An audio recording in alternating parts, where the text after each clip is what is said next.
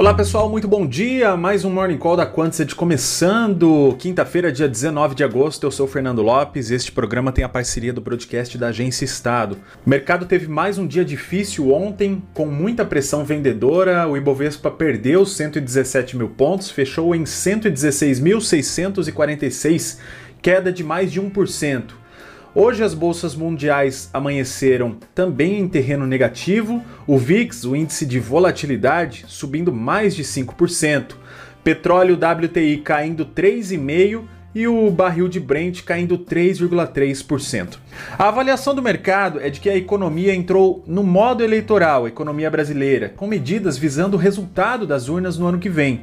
Ontem, no fim da tarde, em entrevista para Reuters, o vice-presidente da Câmara, Marcelo Ramos, disse que a reforma do imposto de renda subiu no telhado e precisa ser reconstruída.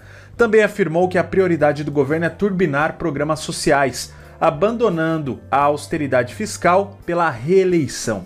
A verdade é que não se sabe se a reforma será votada, quando será votada e qual texto será votado. Acho que isso é o mais temeroso, né? O que eles vão resolver aprovar. Este cenário de incertezas, com menos apetite por Brasil, está levando muitos IPOs por água abaixo.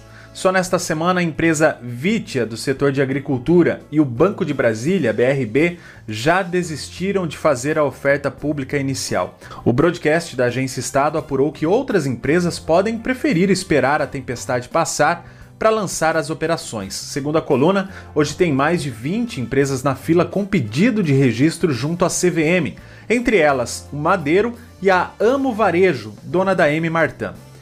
Na agenda econômica de hoje, às 10h30 da manhã aqui no Brasil, diretores do Banco Central fazem a segunda rodada de reunião trimestral com economistas. Às 11 horas da manhã, Roberto Campos Neto, presidente do Banco Central, participa de webinar do Council of the Americas. Lá fora, às nove e meia da manhã, os Estados Unidos divulgam pedidos iniciais de seguro-desemprego e o índice de atividade industrial. E à noite, 10 e meia da noite, a China divulga a taxa preferencial de empréstimos. Por hoje é isso, pessoal. Muita cautela nas negociações, o mercado tá nervoso, tá com muita volatilidade.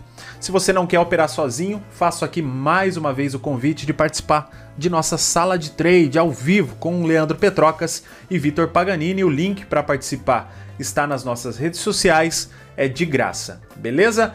Uma ótima quinta-feira. Bons negócios, eu volto amanhã.